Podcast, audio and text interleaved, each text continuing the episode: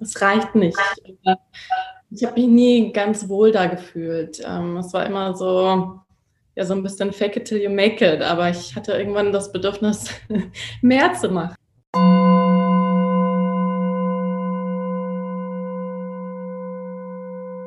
Hi, schön, dass du da bist. Wir freuen uns, dich bei unserem Podcast Get Empowered to Be You zu begrüßen. Mein Name ist Sabrina und ich bin Co-Founderin von Zenspotting. In unserem Podcast geht es darum, faszinierende Persönlichkeiten näher kennenzulernen und hinter ihre Fassade zu blicken. Oft vergessen wir, dass auch faszinierenden Persönlichkeiten das Leben in all seinen Facetten passiert. Es geht um individuelle Lebenswege und ganz persönliche Geschichten. In dieser Podcast-Folge erwartet dich Aurelia Auerbacher. Aurelia hat einige Jahre als Wirtschaftsberaterin im Europäischen Parlament gearbeitet und ist heute als Sexcoach und Atemtherapeutin tätig. Welch eine 180-Grad-Wendung. Ich bin total gespannt darauf herauszufinden, wie und warum Aurelia diese Entwicklung genommen hat, was ihre Leidenschaft, das Freitauchen damit zu tun hat und wie ihre Kindheit auf drei verschiedenen Kontinenten dieser Welt sie bis heute prägt.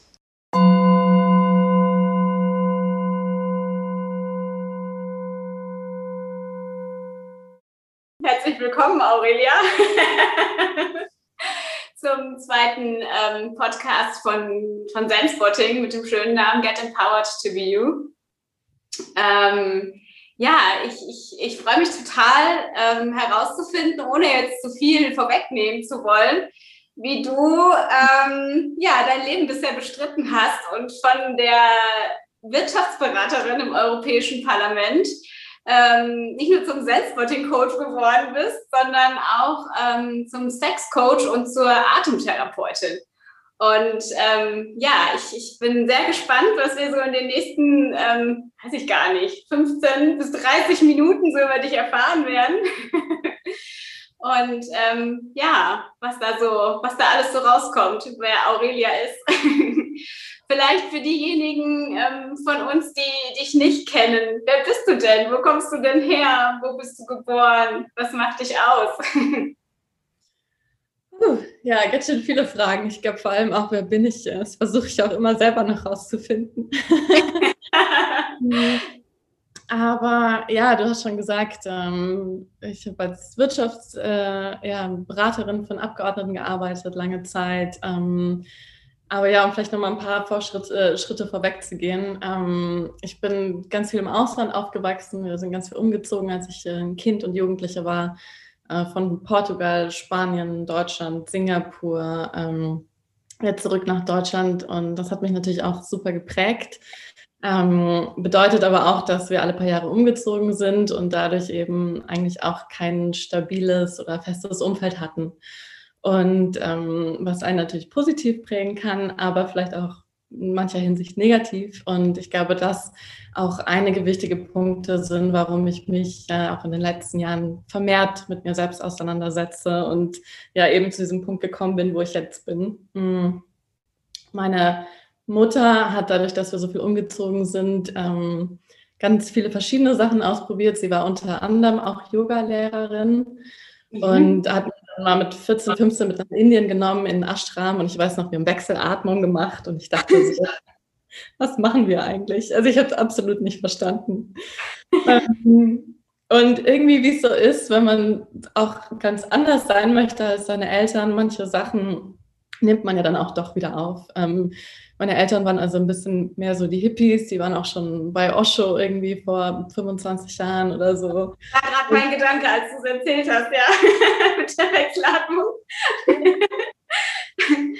Und für mich war das alles so, also ich habe Wirtschaft studiert, VWL, ähm, habe dann auch in Brüssel studiert, äh, europäische Wirtschaftsintegration, war dann im Europäischen Rat, dann im Europäischen Parlament äh, mehrere Jahre. Das hat auch mega viel Spaß gemacht und im Endeffekt alles, was man in der Zeitung gesehen und gelesen hat, das haben wir in unserem Ausschuss auch bearbeitet.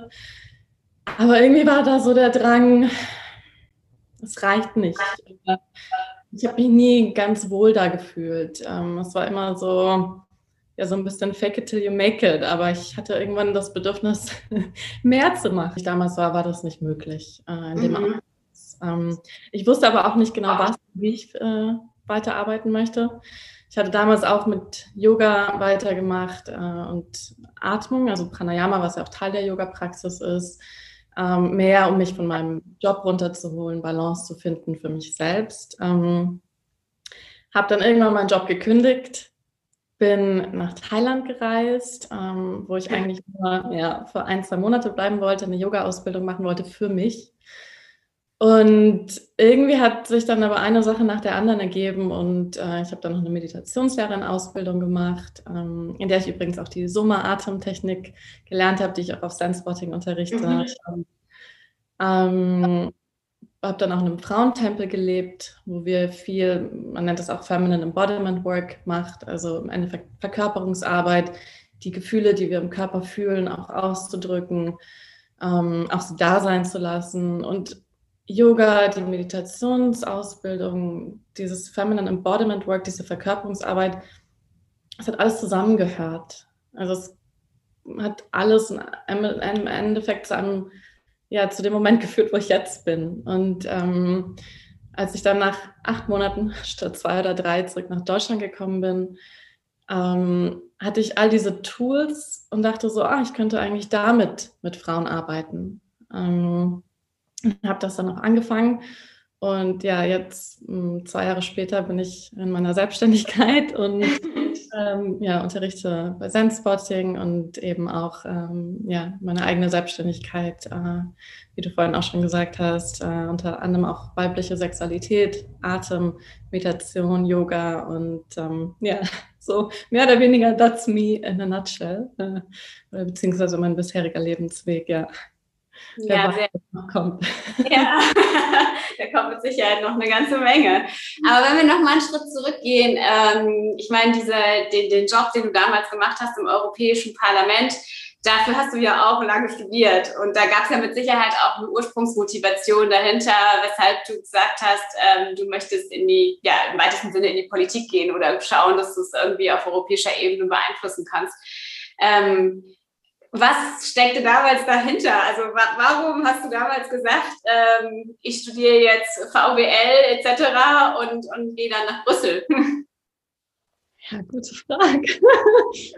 frage ich mich das auch selber noch, aber es macht ja auch alles irgendwie doch Sinn. Und ja, klar. Wenn man jetzt sozusagen nicht mehr in dem Beruf unbedingt arbeitet, gibt es ja vieles, was ich da mitnehme und was mich ausmacht. Ähm, ich ähm, war schon auch gerne eine Streberin in der Schule. Also ich mochte gerne Sachen gut machen. Ähm, und irgendwie, ich hatte damals nicht so das Gefühl, dass es eine Option gab. Also ich dachte, okay, nach dem Abi studiere ich. Und was hat mir in der Schule am besten gefallen? Ähm, Wirtschaft. Und ähm, ja, ich glaube, da war mein Horizont leicht beschränkt. Also ich wusste nicht, in welche andere Richtung ich sonst vielleicht gehen sollte. Mhm.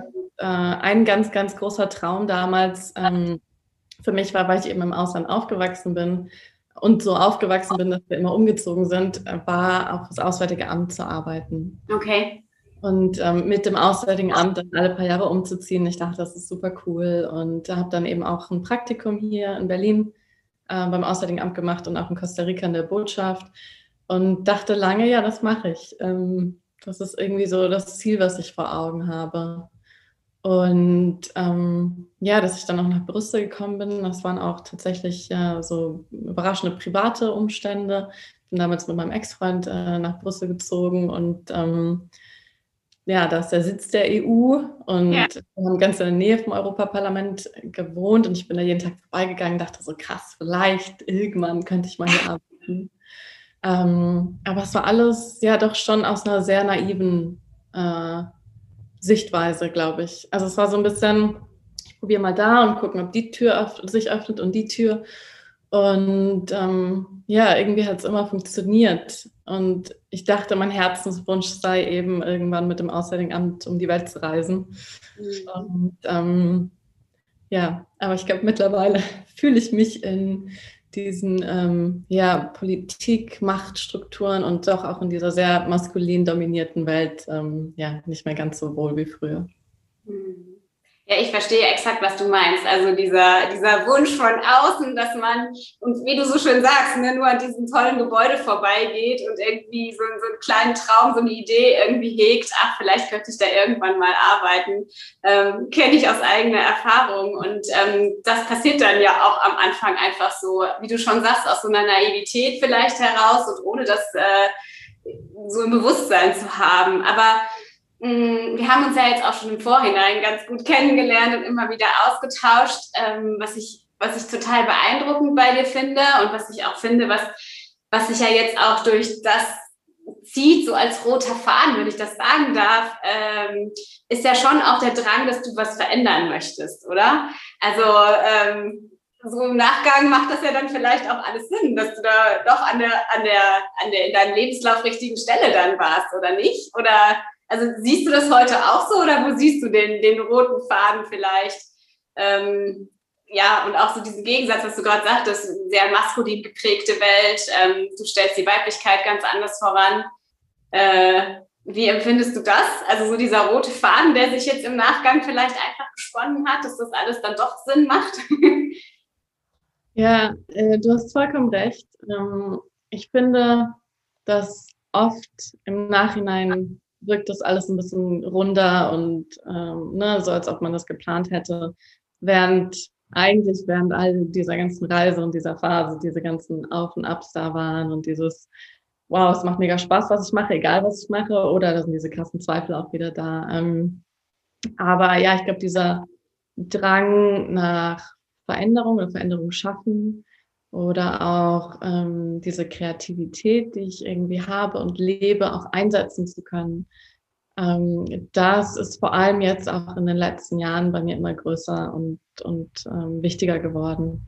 Ich glaube, dass ich auch diese Kreativität vorher in diesem Job, auch im Parlament und im Studium und wo alles immer so irgendwie nach vorne geht und man hat so diesen Plan, man hangelt sich so von einem Semester zum nächsten Praktikum, zum ersten Job und das war irgendwie so dieser Weg, der nur geradeaus geht, so mehr oder weniger. Ähm, weil das halt auch in der Gesellschaft so ein bisschen so vorgegeben ist. Ähm, und ich glaube, ich auch nicht den Mut hatte, da mal was anderes auszuprobieren und das auch nicht wusste. Und ähm, jetzt habe ich mir den Raum dafür selber geschaffen. Und ähm, ich glaube, gerade diese Veränderung war auch was, was mich immer noch treibt, aber was mich gerade am Anfang sehr getrieben hat. Ähm, als ich dann nämlich angefangen habe, Yoga und Meditation zu unterrichten, auch für kleine Gruppen oder einzelne Personen, zu merken, was, was das bewirkt, was das bei den Menschen auslöst, äh, wie sie sich selbst dadurch heilen kann, äh, wie ich einfach dabei bin und was in ihnen passiert.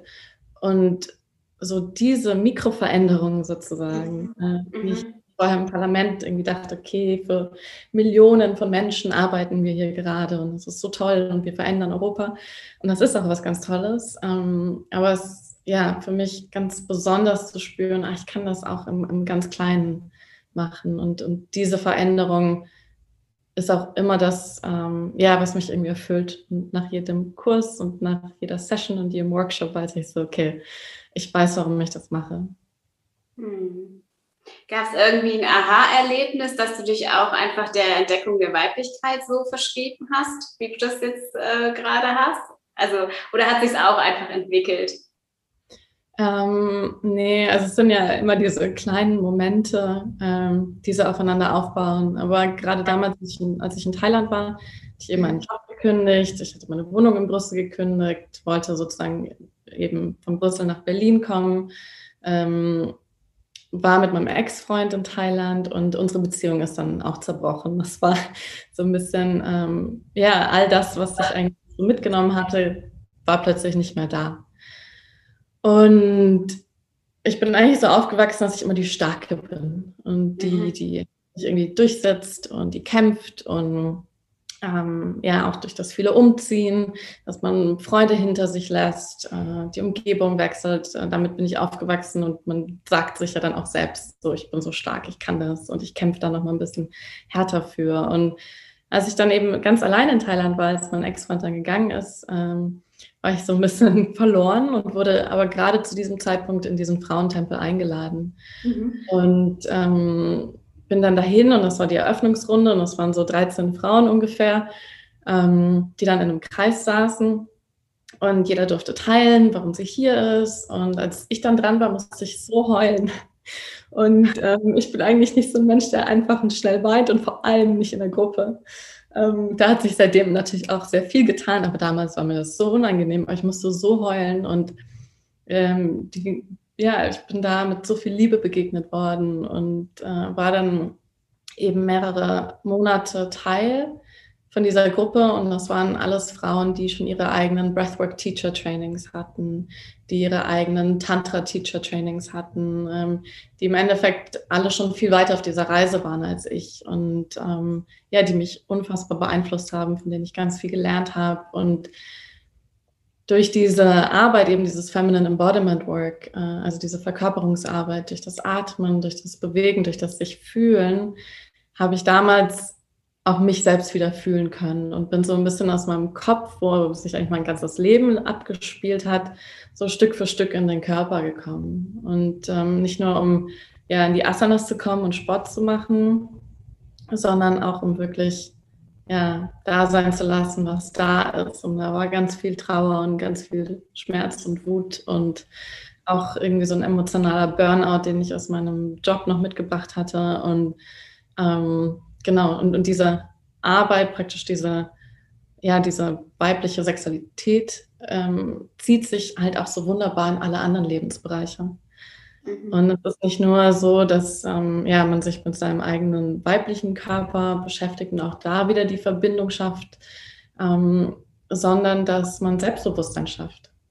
Dass man zum Beispiel mitnehmen kann, wenn man Bewerbungsgespräche führt, wenn man in Beziehung ist, wenn man in Freundschaften ist, und äh, so merken wir das ja auch ganz häufig, auch im Yoga und mit dem Atmen, dass wir das, was wir da lernen für uns selbst und über uns selbst, dass wir das dann mit rausnehmen in die Welt. Und da war diese ja, Weiblichkeitsarbeit für mich äh, in dem Moment das Allerbedeutendste. Ja. Und wie man merkt, hat mich eben auch wahnsinnig geprägt. Ja, das merkt man. Das merkt man auch in deiner Stimme gerade. ich finde es total also ähm, ja, ein, ein, ich finde es beeindruckend, dass du es auch so formulieren und aussprechen kannst für dich. Ähm, das äh, ist toll. Ähm, wie sieht denn deine eigene Achtsamkeitspraxis aus? Also ich meine, klar, deine Arbeit wird dir wahrscheinlich unfassbar viel geben, so von dem, was du sagst, aber was machst du selber, ähm, um dich täglich, wie auch immer, in deinen eigenen äh, Routinen irgendwie zu resetten, bei dir zu bleiben? Hm. Ich nehme ganz viel in Anspruch von anderen. Also äh, ich lasse mich da auch immer gerne leiten und beeinflussen und inspirieren. Äh, ich habe meine eigene Yoga-Praxis, die ich jeden Morgen mache. Mhm. Ähm, und nach der Yoga-Praxis mache ich ein paar Atemübungen und dann äh, komme ich in die Meditation. Also das ist so meine feste Routine und wo ich auch so gut es geht nichts dazwischen kommen lasse. Ähm, und das mache ich aber manchmal alleine, aber oft mache ich das eben mit jemandem. Also, dass ich eine Session mache, zum Beispiel bei Senseboxing mitmache oder äh, mich woanders auch inspirieren lasse oder eben meine eigenen Ideen rein einfließen lasse. Also, das ist so mein ganz fester Bestandteil. Ich schreibe unglaublich viel. Ähm. Das tut mir super gut, Tagebuch zu schreiben. Das habe ich vor ganz vielen Jahren angefangen mit einem Fünfjahrestagebuch. Und ich bin jetzt im allerletzten Jahr und äh, da ist es immer wunderschön auch zu sehen, wie sich die letzten fünf Jahre entwickelt haben, wo sich ja unfassbar viel für mich entwickelt hat. Ähm, aber auch, ähm, ja, ich versuche auch jeden Tag Dankbarkeit einfließen zu lassen in vielen kleinen Momenten.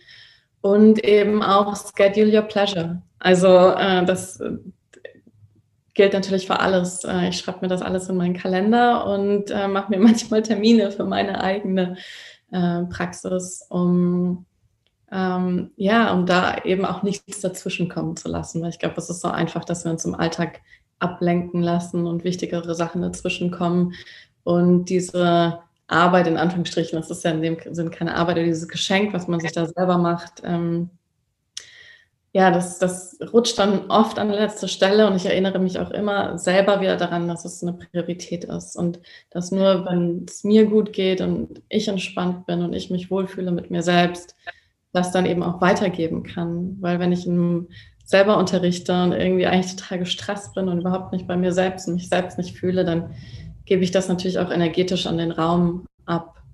Und auch wenn wir jetzt alles über Zoom machen, ja. äh, ich glaube, das haben wir auch alle schon gemerkt, dass über die Kamera ähm, ja, ja, fließt, ja. ja. Und ähm, ich meine, klar, jetzt haben wir gerade Corona, aber ähm, ich muss mal gerade hier nach meinem München gucken, die macht wieder wilde Bewegungen hier auf dem Sofa, nicht, dass die runterfällt.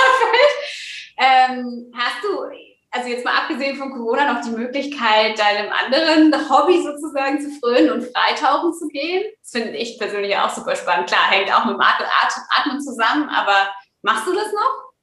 Ähm, jetzt, ich weiß schon gar nicht mehr wann das letzte Mal war, dass ich überhaupt schwimmen war oder dass ich überhaupt im Wasser war. Ähm, ähm, ich kann es dir gerade gar nicht sagen, ja. Ich glaube, dass die das letzte Mal war tatsächlich vielleicht letzten Sommer, dass ich mal kurz im Urlaub war und wir auch im Meer waren. Äh, und da versuche ich doch dann auch immer ein bisschen zu tauchen. Und ähm, aber ja, nee, gerade irgendwie absolut nicht. Also im Moment ist es sozusagen die trockene Praxis, die trockene Übung an Land. Verstehe. Ja, aber mit aber der Hoffnung, ja. Mit der Hoffnung, dass du bald wieder tauchen gehen kannst. Es ist verrückt, dass man sich an das letzte Mal oft nicht erinnern kann, ne? aber ähm, ich weiß, du hast mal irgendwann eine ganz tolle Geschichte zu deinem ersten Freitauchgang äh, angedeutet. Hast du Lust, die vielleicht mal zu erzählen?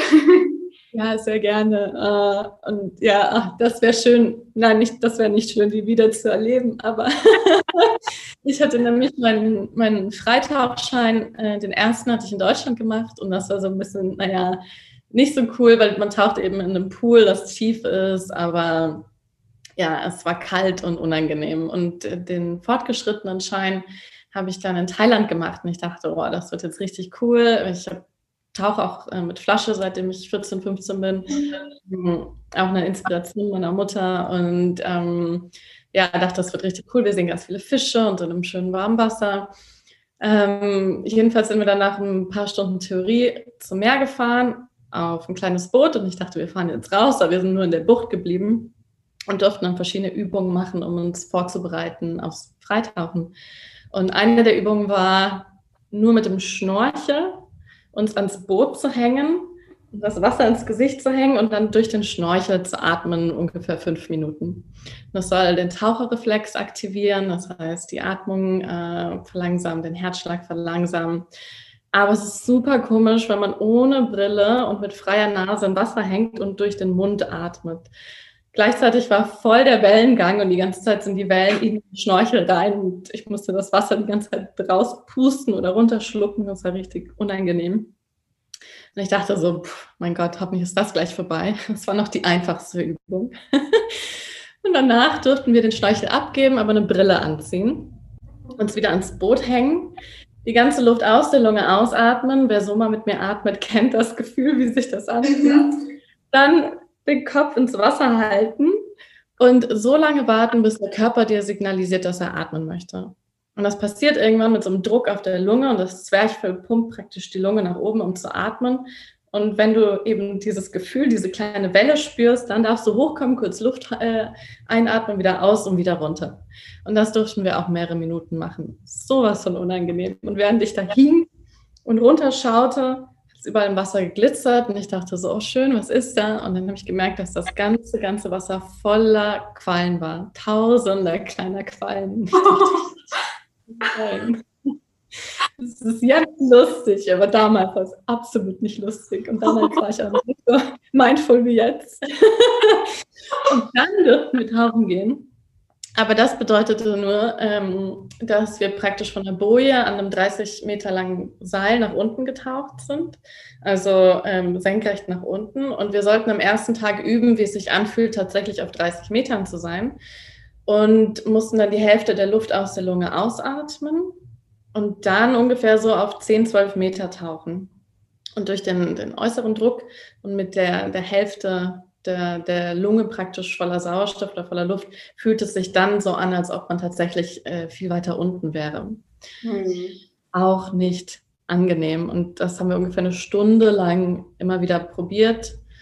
Ähm, und ich dachte so, ich, ich gehe gleich zurück zum Boot und ich mache die nächsten drei Tage absolut nicht weiter. Ähm, aber ja, irgendwie habe ich das überkommen und ähm, jetzt liebe ich es.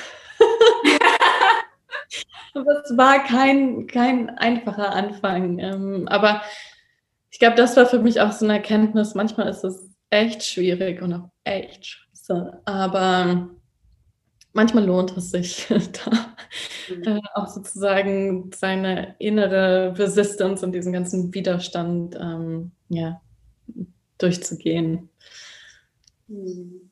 Ja, also ich glaube, mich wird das extrem viel Überwindung kosten. Allein schon, wenn ich die Geschichte höre, das ist äh, doch, glaube ich, eine etwas andere Nummer. Also auch so den Naturgewalten ausgeliefert zu sein. Klar, die Verbindung über seinen eigenen Atem zu haben und zu spüren zu sich selber, aber sich dann erst auch zu trauen und sich so zu überwinden, das, ähm, ich glaube, das ist schon, das, da, da, gehört schon einiges dazu. Das ähm, finde ich sehr beeindruckend.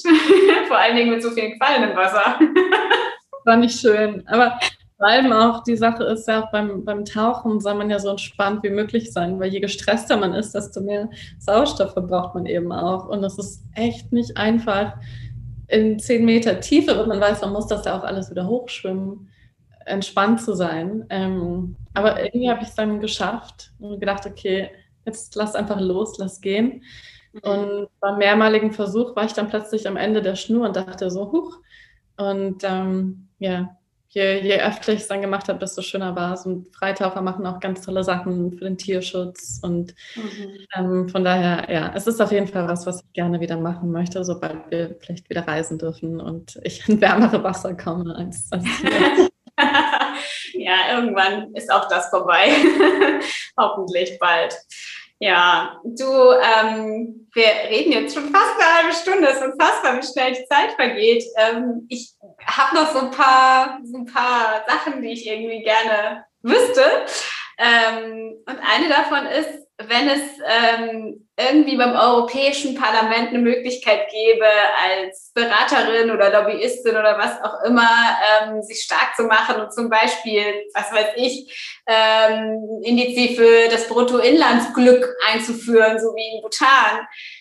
Mhm. Würdest du es machen oder unter welchen Umständen würdest du, würdest du dahin zurückgehen? Ähm, oder ist es komplett ausgeschlossen? Ach, ich glaube, es ist komplett ausgeschlossen. Ähm, aber ja, wie du sagst, wenn es für was ist, ähm, was im Endeffekt die Welt ein bisschen besser machen würde, das wäre schon schön. Aber ja, ich habe das Gefühl, einmal da gewesen zu sein und das war eine interessante Erfahrung. ich lasse es einfach mal da. Gehakt, okay. Also machst du weiter im Kleinen, um dann einen großen Effekt sozusagen zu erzeugen. Also was auch immer Tolles aus deiner Arbeit dann noch entstehen wird, die du machst. Ja, vielleicht gibt es ja andere Möglichkeiten, das größer zu skalieren. Ja.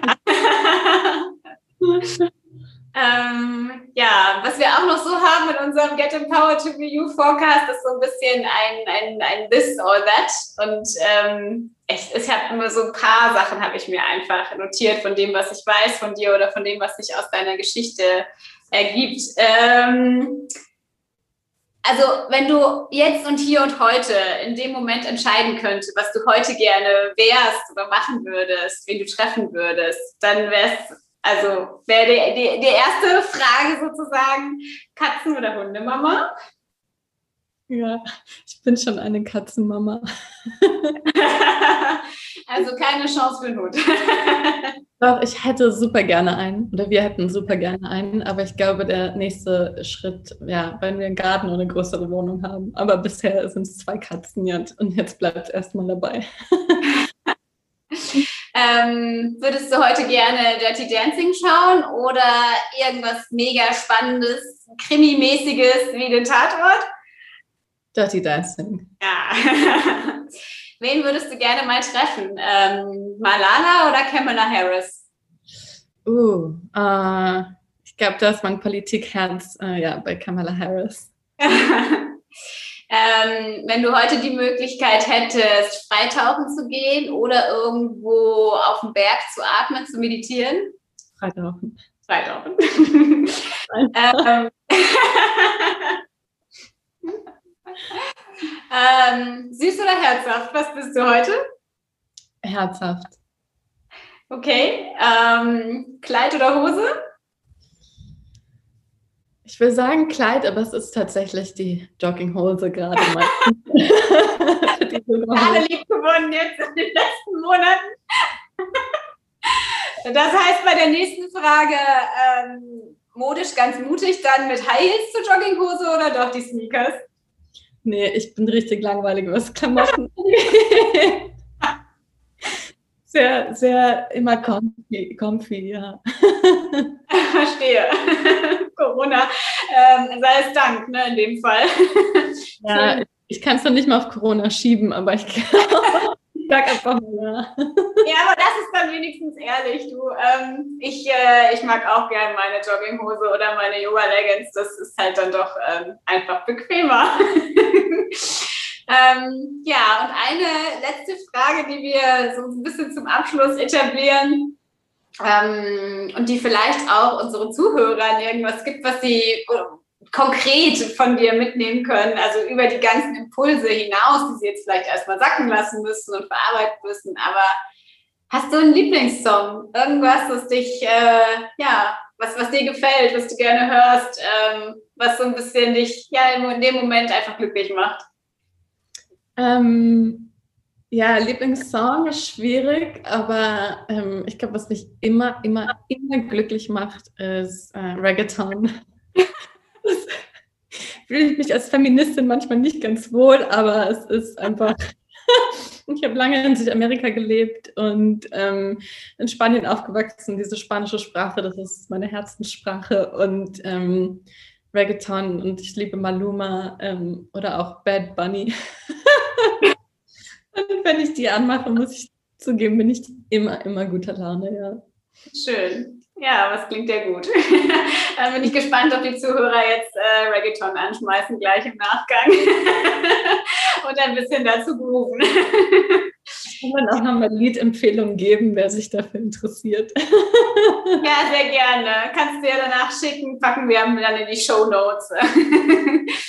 ähm, ja, cool. Vielen Dank, Aurelia. Ich fand es ähm, sehr angenehm, sehr, sehr interessant, sehr spannend und ähm, auch sehr konkret von dem, was ähm, vielleicht nicht nur die, die weiblichen Zuhörerinnen mitnehmen können, sondern vielleicht auch die männlichen.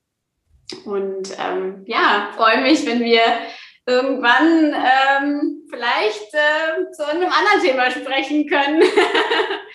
und ähm, freue mich natürlich auch auf die nächsten Sessions mit dir bei Zen-Spotting und auch sonst. Vielen Dank, ähm, Aurelia, für die 30 Minuten.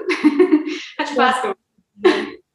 Vielen Dank und auch der Zen-Spotting-Community. Und ich glaube, äh, was ja von den tollen Sachen, die ich letztes Jahr erlebt habe, war vor allem eine auch der Zen-Spotting-Community beizutreten und Teil davon zu sein. Und ich freue mich jede Woche auf die Sessions und es ist immer, immer schön und die Gruppe ist so schön. Also vielen, vielen Dank für eure Arbeit.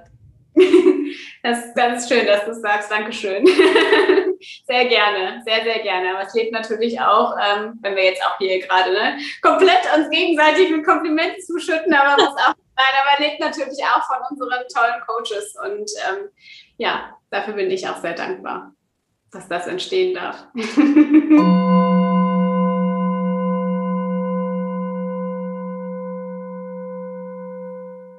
Wir freuen uns, dass du bis zum Ende dabei warst. Ich hoffe, dich hat die Podcast-Folge und das Gespräch mit Aurelia inspiriert und du konntest etwas für dich persönlich mitnehmen.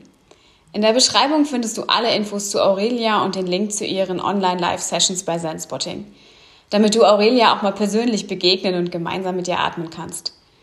Teile diese Folge gerne mit deiner Familie, mit deinen Freunden und vielleicht hast du Lust, uns fünf Sterne bei iTunes, Spotify und Co. zu hinterlassen. Wir freuen uns sehr, in den Kommentaren von dir und deinen Gedanken zu hören. Bis zum nächsten Mal. Get empowered to be you.